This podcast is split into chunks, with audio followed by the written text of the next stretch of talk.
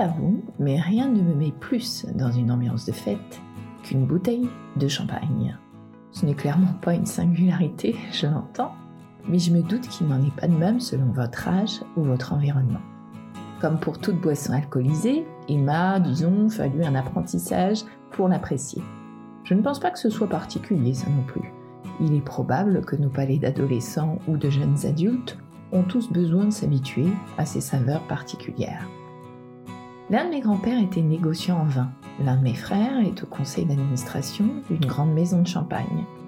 Cela ne nous a pas tous rendus alcooliques, mais disons que boire du vin ou sabrer le champagne est encore plus une tradition familiale dans un pays qui s'enorgueillit déjà d'avoir porté au rang d'art la vinification. Au cours des récentes fêtes, les bouteilles de champagne se sont succédées dans leur ronde festive habituelle. L'anniversaire de ma mère est le 23 décembre, je célèbre Noël, ma fille aînée a eu 25 ans le 29, et puis il y a bien sûr le 31.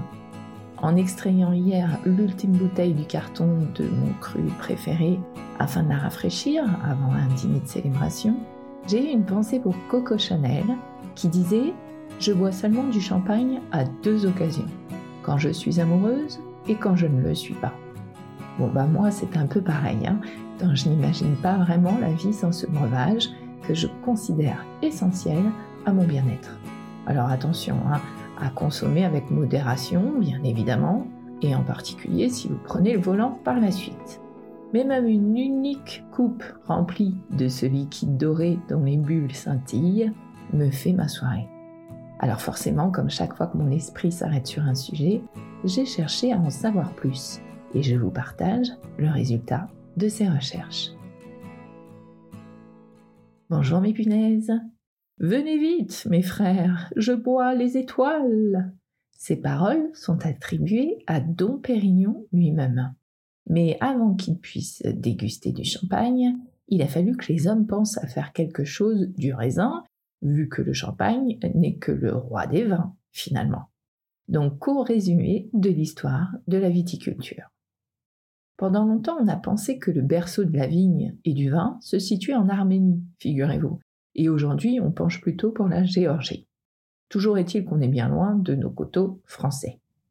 La première représentation du procédé de vinification est en tout cas le fait des Égyptiens, au troisième millénaire avant notre ère, sur des bas-reliefs représentant des scènes de pressurage et de vendange. Ce sont d'ailleurs également les Égyptiens qui ont appris aux Grecs à cultiver la vigne. Entre 1500 et 500 avant notre ère, la vigne devient alors un élément essentiel de l'agriculture pour les Grecs. Ils l'implantent dans l'ensemble du bassin méditerranéen, notamment en Italie, puis en Gaule en 600 avant Jésus-Christ sur les rives de la Méditerranée. La viticulture s'étend ensuite en France le long du couloir rhodanien vers le nord et à l'ouest vers le Languedoc. Durant toute cette période, la vinification se faisait essentiellement à base de raisins noirs, mais restait exempte de macération. C'est-à-dire que les vins étaient donc de couleur claire et probablement imbuvables, avouons-le. Ils étaient d'ailleurs consommés coupés d'eau et agrémentés d'herbes et d'aromates. Le jus du raisin, lui, était en général recueilli après un simple foulage et la pressée était immédiate. À la chute de l'Empire romain, l'Église va maintenir dans ses diocèses la culture de la vigne et du vin, et va répandre sa commercialisation. Celle-ci a toujours été très bonne pour flairer les bons filons, ça se confirme. En l'an 1114, l'évêque de Châlons, Guillaume de Champeau, fait rédiger la Grande Charte champenoise, qui confirme cette abbaye dans toutes ses possessions agricoles et vinicoles. Cette charte, dont l'original a été perdu, mais dont une copie est conservée aux archives départementales de la Marne, est considérée comme l'acte fondateur du vignoble de Champagne. Par cette confirmation, toutes les conditions sont alors réunies pour que le vignoble se développe en paix et puisse prospérer. Dès lors, les moines n'ont pas cessé de cultiver la vigne et de produire un vin de plus en plus élaboré. Le vin sous la forme où nous le connaissons aujourd'hui apparaît lui en fait au Moyen Âge. Avec la colonisation, la vigne va également se répandre partout dans le monde. On trouve des traces de vignes en Amérique du Sud au milieu du XVIe siècle et en Afrique du Sud dès 1659. Au XVIIe siècle, des plants européens sont apportés et plantés sur la côte est des États-Unis, mais ils ne résistent pas aux maladies locales de la vigne. Et c'est véritablement à partir du XVIIIe siècle que la production du vignoble nord-américain se développe. C'est d'ailleurs aussi sur le continent nord-américain, au XXe siècle, que va naître l'idée des vins de cépage, c'est-à-dire des vins issus d'un cépage unique, un produit qui va faire la renommée du vignoble nord-américain et avec lui celui de tout le Nouveau Monde. Mais revenons à nos moutons et à plusieurs siècles en arrière. Nous sommes à présent au temps des Gaulois. La majorité de ce qu'on appelle la Champagne actuellement est alors peuplée par les Rèmes, un peuple qui a la particularité de s'être rallié à Jules César bien avant que la Gaule ne soit envahie. Ces amoureux de vin ont pour l'habitude d'en acheter beaucoup, notamment aux Romains. Un commerce lucratif pour ces derniers qui, après l'invasion de l'ensemble du territoire, vont interdire aux Gaulois les plantations viticoles pour éviter toute concurrence. Cet interdit sera finalement levé à la fin du IIIe siècle après Jésus-Christ. La renommée de Reims va naître avec le baptême de Clovis à la cathédrale Notre-Dame de Reims en 496. Le choix du roi des Francs devient un symbole et en découle que toute une lignée de rois de France va venir ensuite se faire sacrer en ce même lieu de Reims. Ces événements, ces sacrements vont rassembler tous les grands du royaume bien sûr, et ils vont donner lieu à de grands banquets où le vin va couler à flot. Dès cette époque, le vin de la région, le vin de la Champagne, qui est alors tranquille, c'est-à-dire un vin sans bulle, devient le vin du sacre ou le vin des rois. Cela va contribuer évidemment à sa notoriété. Dans le testament de Saint Rémy, l'évêque de Reims, celui qui a baptisé Clovis, testament rédigé au VIe siècle, il est fait mention de plusieurs vignes, dont une dans le faubourg de Reims. L'Église a en effet joué un rôle moteur dans le développement du vignoble de Champagne. En effet, comme Saint Rémy, l'archevêque de Reims ainsi que plusieurs abbayes de la région sont des propriétaires viticoles importants. Les méthodes culturales, les savoir-faire de vinification vont se forger sur leur terre. Et pendant plus de mille ans, le vignoble champenois va croître et s'étendre. Ce vignoble bénéficie d'une situation stratégique sur les grandes routes commerciales d'alors. D'abord à travers le développement des foires de Champagne, qui constituent au Moyen Âge le cœur économique de l'Europe, mais aussi grâce à la position septentrionale du vignoble. Au-delà de la Champagne, la culture de la vigne devient impossible. La Champagne devient alors la région d'approvisionnement de tout le nord de l'Europe. Après une période de ralentissement pendant la guerre de Cent Ans qui va dévaster la région, l'essor du vignoble va reprendre dès la fin du XVe siècle. Au XVIe siècle, le Parlement de Paris va voter un édit interdisant aux cabaretiers parisiens de s'approvisionner dans un rayon inférieur à 90 km autour de la capitale, pour en fait pallier à une baisse de la qualité chez les vignerons de la grande couronne parisienne. C'est une aubaine pour la Champagne, qui se trouve juste à la frontière de cette ère. Certains moines, comme Dom Pérignon, moine bénédictin de l'abbaye d'Auvillers, ou comme frère Houdard, de l'abbaye Saint-Pierre-au-Mont à Pierry, vont jouer un rôle déterminant dans l'avènement du champagne tel qu'on le connaît aujourd'hui. À leurs époques, les assemblages de vins se faisaient de manière plus ou moins aléatoire. Hein. Selon la légende, à l'occasion d'un pèlerinage à l'abbaye bénédictine de Saint-Hilaire en Languedoc, Dom Pérignon découvre la méthode de vinification des vins effervescents de Limoux, qui existe depuis plus d'un siècle. Revenu dans son abbaye d'Auvillers, il aurait expérimenté la méthode sur les vins du vignoble champenois. Une autre légende veut aussi que ce soit lui qui aurait introduit l'emploi du bouchon de liège, maintenu sur la bouteille à l'époque par une ficelle de chanvre imprégnée d'huile, ce qui permet au vin de garder sa fraîcheur et sa mousse. De plus, il aurait fait renforcer la bouteille en adoptant un verre plus épais pour éviter qu'elle n'explose. En attendant, ce dont on est sûr, c'est que Don Pérignon en précurseur donc, voit la complémentarité qui peut exister entre différents vins, différents crus. Il commence alors à pratiquer des assemblages mûrement réfléchis. En résultent des vins plus équilibrés, plus aboutis et de plus grande qualité. Dans la seconde moitié du XVIIe siècle, la Champagne invente une nouvelle technique de pressurage douce et fractionnée. C'est une révolution qui va permettre désormais d'obtenir des vins blancs à partir de raisins noirs. Les années 1670-1720 vont marquer un tournant dans l'histoire des vins de Champagne. À partir de cette époque, on va choisir volontairement de produire des vins mousseux en Champagne, là où l'effervescence était plutôt spontanée jusqu'alors, c'est le moins qu'on puisse dire. En effet, ce caractère effervescent causait jusqu'alors beaucoup de soucis aux vignerons, à tel point que ce vin à bulles était surnommé vin du diable ou saute-bouchon à cause des bouteilles qui explosaient ou des bouchons qui sautaient sous la pression. Si les Anglais n'avaient pas été conquis par ce vin pétillant, le champagne ne serait peut-être pas ce qu'il est aujourd'hui. Car à cette époque, les Anglais achetaient en effet aux champenois des tonneaux de vin en vrac qu'ils se chargeaient de mettre eux-mêmes en bouteille de retour à la maison. Ils avaient observé que la meilleure époque pour provoquer la prise de mousse, c'est-à-dire les bulles, était le printemps. Ils vont rajouter par la suite du sucre roux de canne, une espèce de mélasse, issue de leur colonie des Caraïbes, pour développer cette prise de mousse et augmenter le degré d'alcool. En 1676, un poète londonien chante le champagne effervescent qui ranime rapidement les pauvres amants languissants.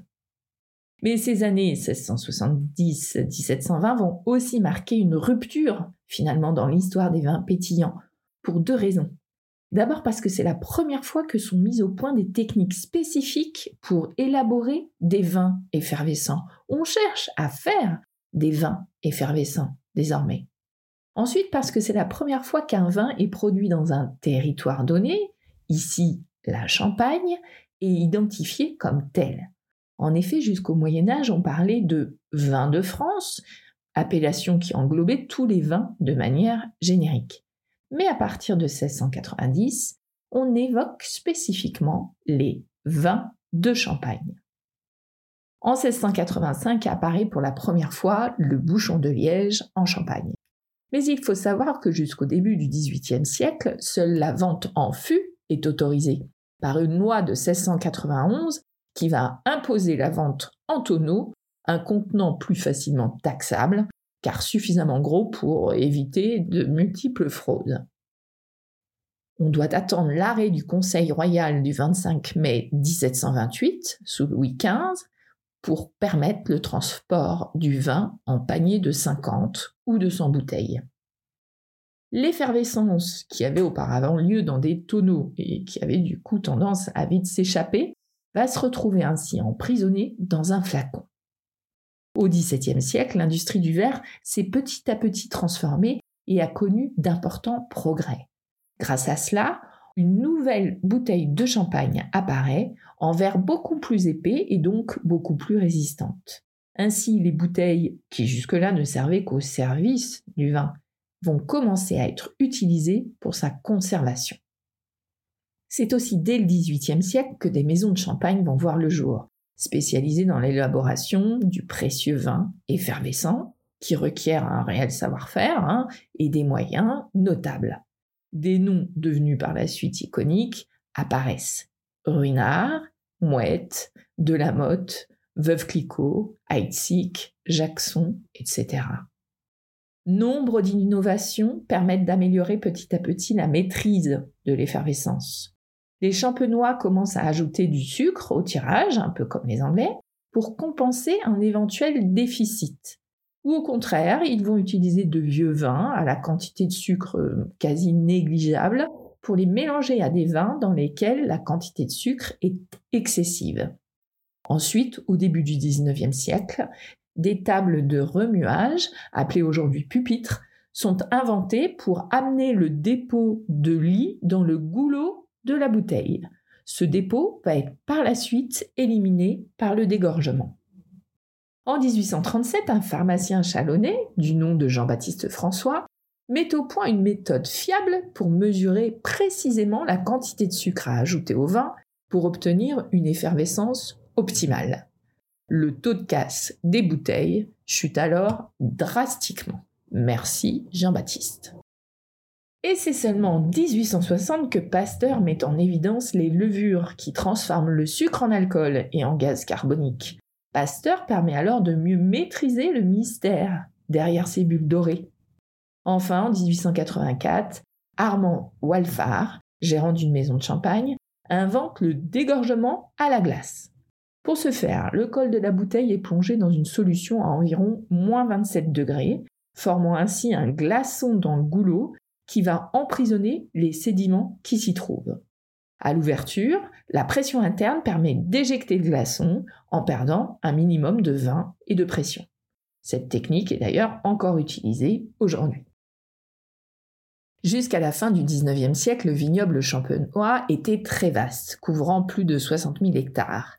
Mais en 1863, le phylloxéra arrive en Europe. Ce puceron attaque les racines de la vigne et en suce la sève, desséchant ainsi le plant qui va finir par mourir.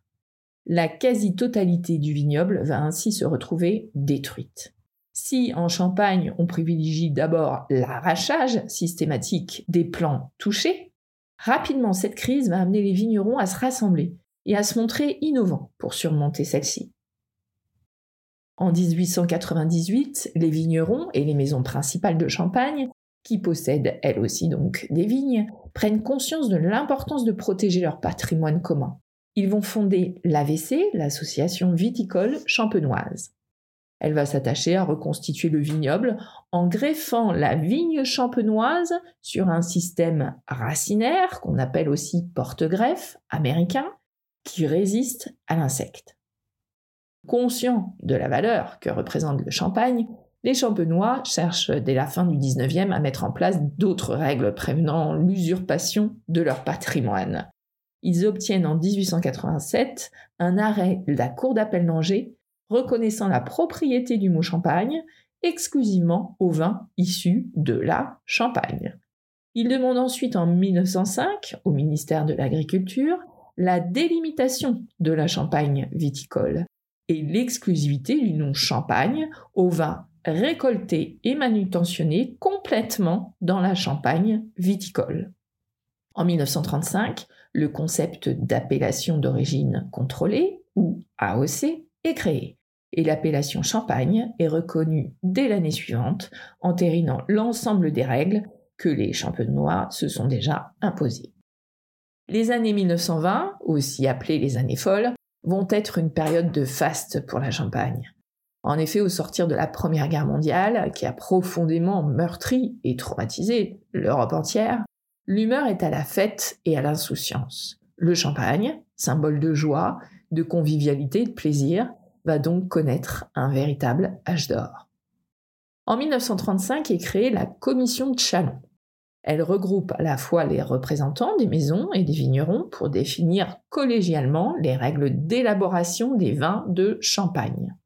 En 1941 est créé le Comité interprofessionnel du vin de Champagne, CIVC, dans le prolongement de cette commission de Chalon. Ce comité va concentrer encore davantage de pouvoir pour la défense et la protection des vins de la région. Le nom champagne, qui renvoie en effet immédiatement à un imaginaire de fête, de luxe, de convivialité et de plaisir, suscite énormément de convoitises. En 1960, un vin mousseux distribué en Grande-Bretagne va adopter le nom de Spanish Champagne. Sa condamnation par la Haute Cour d'Angleterre permet de protéger l'appellation dans les pays de droit anglais et va servir de référence pour d'autres pays. Ce combat hein, continue contre toutes sortes de tentatives d'usurpation et protège l'appellation champagne, mais aussi le consommateur, hein, à qui il apporte une garantie de transparence. En 2021, la Cour de justice de l'Union européenne va même aller plus loin et renforcer encore la protection des appellations d'origine, et notamment celle de Champagne, en rendant sa décision contre des bars à tapas qui se faisait appeler Campanillo. La Cour de justice de l'Union européenne va estimer dans son arrêt que la protection des appellations d'origine doit être étendue au service afin de garantir un niveau de protection élevé. Dès le début des années 1980 et la prise de conscience de l'importance de préserver son terroir, le vignoble champenois va entamer des démarches visant à améliorer ses pratiques pour les rendre plus respectueuses de l'environnement. Diminution de l'impact sur les sols, réutilisation des déchets, protection du vignoble. Ces actions touchent tous les niveaux de l'élaboration du champagne. En 2003, la Champagne est d'ailleurs la première région viticole du monde à réaliser son bilan carbone. Suite à cela, un plan d'action est lancé composé de cinq axes majeurs. Viticulture et œnologie, transport, bâtiment, achat responsable de biens et services et action transversale. Ces mesures vont permettre de baisser de 15% son empreinte carbone. En 2015, les 21 représentants des États partis à la Convention du patrimoine mondial de l'UNESCO votent à l'unanimité l'inscription des coteaux, maisons et caves de Champagne sur la liste du patrimoine mondial dans la catégorie des paysages culturels évolutifs vivants. C'est ainsi la valeur universelle exceptionnelle du paysage culturel viticole champenois, de ce terroir unique et plus largement l'ensemble du travail des champenois qui est reconnu. Mais comment produit-on aujourd'hui ces nectars? Le champagne est donc produit dans une zone viticole délimitée par la loi du 22 juillet 1927.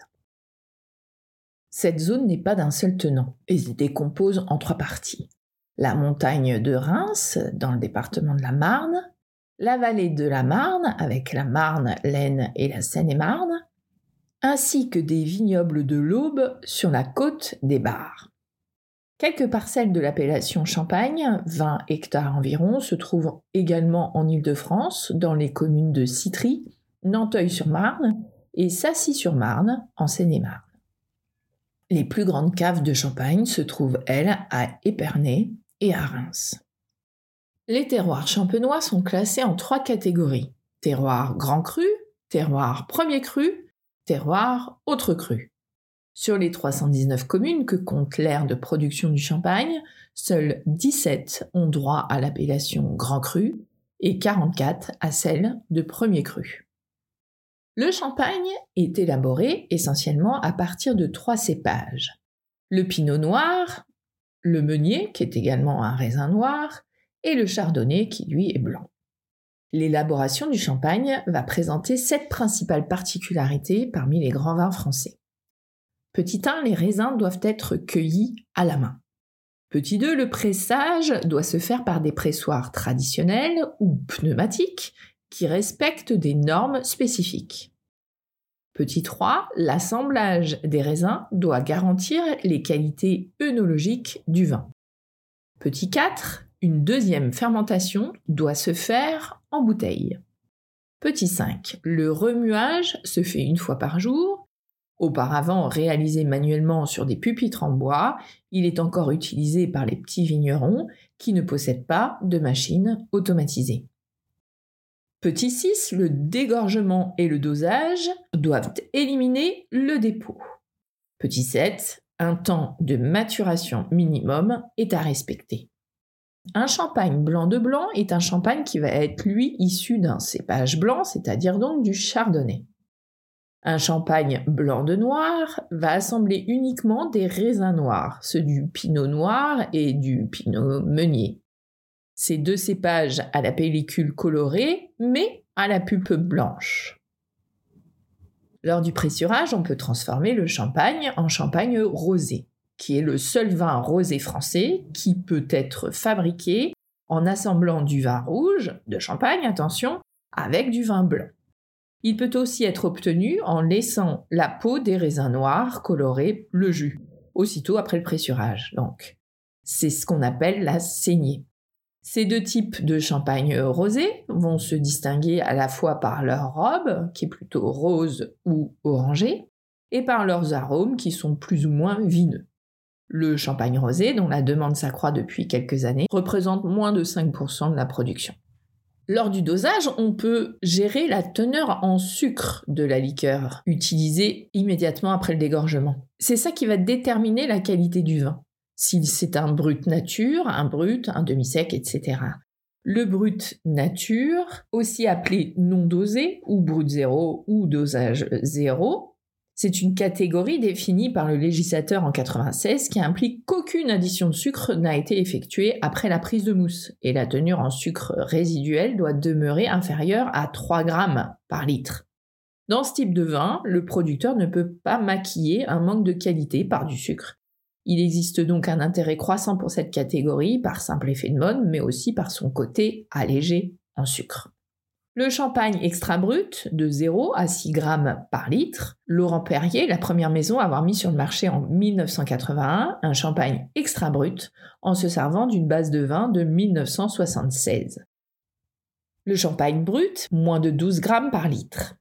Alors qu'au XVIIIe siècle, la qualité demi-sec était très prisée, en 1876 fut élaboré le champagne brut pour satisfaire les désirs des Britanniques, qui sont eux amateurs de vin sec, ce qui n'était pas le cas des Français à l'époque. Le champagne extra sec ou extra dry entre 12 et 17 grammes par litre, le sec ou dry entre 17 et 32 grammes par litre, le demi-sec entre 32 et 50 grammes par litre, et le doux avec plus de 50 grammes par litre. Qu'importe le flacon pourvu qu'on ait l'ivresse, ce n'est pas tout à fait vrai. L'expérience va montrer que le vin de champagne se conserve en fait le mieux dans un magnum. Il y vieillit en fait plus lentement et il assure au nectar une excellente longévité. Il existe un moyen mnémotechnique qui permet d'ailleurs de mémoriser les principales tailles de bouteilles dans l'ordre croissant de leur contenance. Ce moyen est car de bon matin je remarquais mal sa banalité naturelle. Car comme le quart, de demi, bon bouteille, matin magnum, je Jéroboam, remarquer Réoboam, mal Mathusalem, ça Salmanazar, banalité Balthazar et naturel Nabucodonosor. Le bouchon de liège des bouteilles de champagne est donc célèbre pour sa forme en champignon, plus complexe que celle cylindrique des bouchons qu'on utilise pour les autres vins. Un bouchon tenu par une plaque et un muselet de fil de fer. En fait, euh, la forme du bouchon en champignon lui est conférée par le goulot de la bouteille dans lequel il n'est que partiellement inséré. Car en effet, au moment de l'embouteillage, le bouchon est tout à fait cylindrique et d'un diamètre de 31 mm. Pour que le bouchon puisse entrer dans le goulot de la bouteille, il est nécessaire de le mettre en place par compression. Une réduction forte de son diamètre d'ailleurs à 17 mm dans le col de la bouteille, sur la moitié de sa longueur. Ensuite, on l'écrase en forme de champignon pour recevoir le muselet, c'est-à-dire l'entrelac de fil de fer. Ce bouchage en force va permettre de s'assurer que le bouchon ne va pas sauter tout seul, hein, sous la pression du gaz dissous dans le vin. La partie du bouchon située au niveau du goulot est donc déformée lors de l'écrasement nécessaire à la mise en place du muselet et va se dessécher plus vite que la partie en contact avec le vin.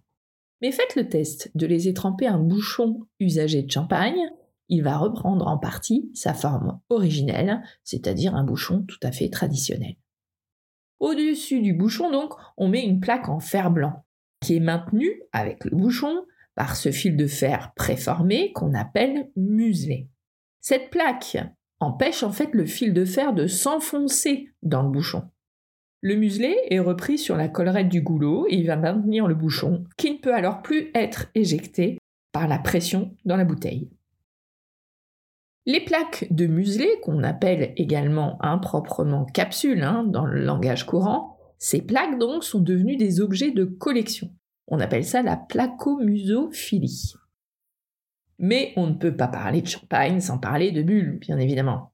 Une bouteille de champagne contient environ 5 litres de CO2, soit 0,7 litres de dioxyde de carbone par verre de champagne ce qui représente un potentiel de 11 millions de bulles par verre. 80% du CO2 va s'échapper directement de la surface du liquide et les 20% vont se dégager sous forme de bulles. Un verre de champagne peut ainsi générer jusqu'à 2 millions de bulles qui vont passer de 10 micromètres à la base du verre à 1 mm à la surface, pouvant atteindre une vitesse de 15 cm par seconde en haut de la flûte.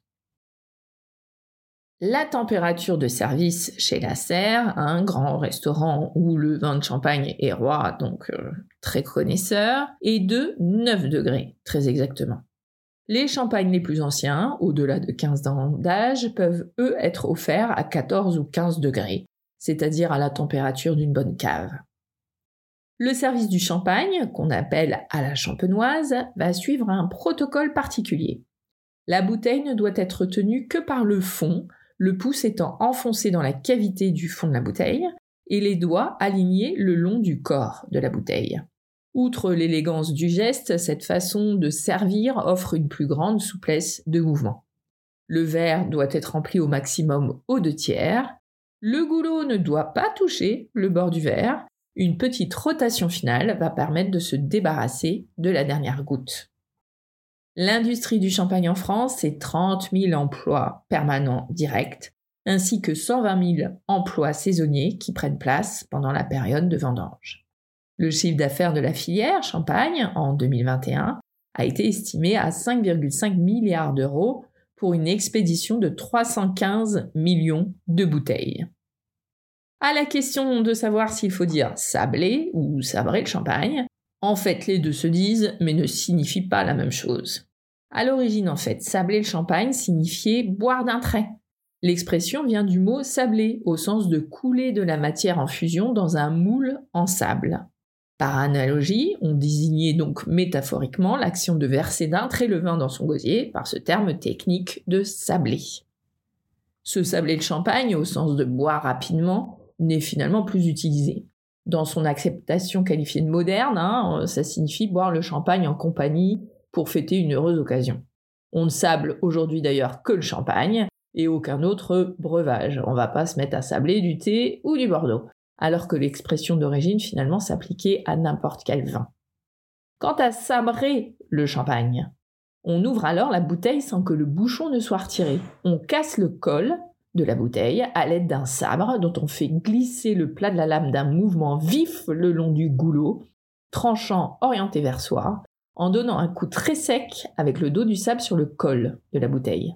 Le choc, combiné à la pression du vin dans la bouteille, va permettre de la décapiter proprement.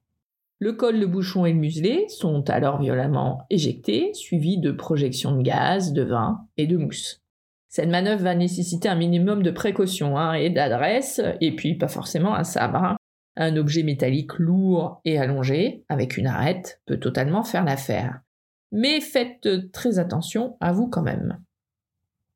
Pour ce qui pourrait être un détail, mais qui finalement pour moi ne l'est jamais véritablement, sachez que la réputation mondiale du vin de champagne est à l'origine de l'usage de champagne comme nom de couleur dans le contexte de la mode.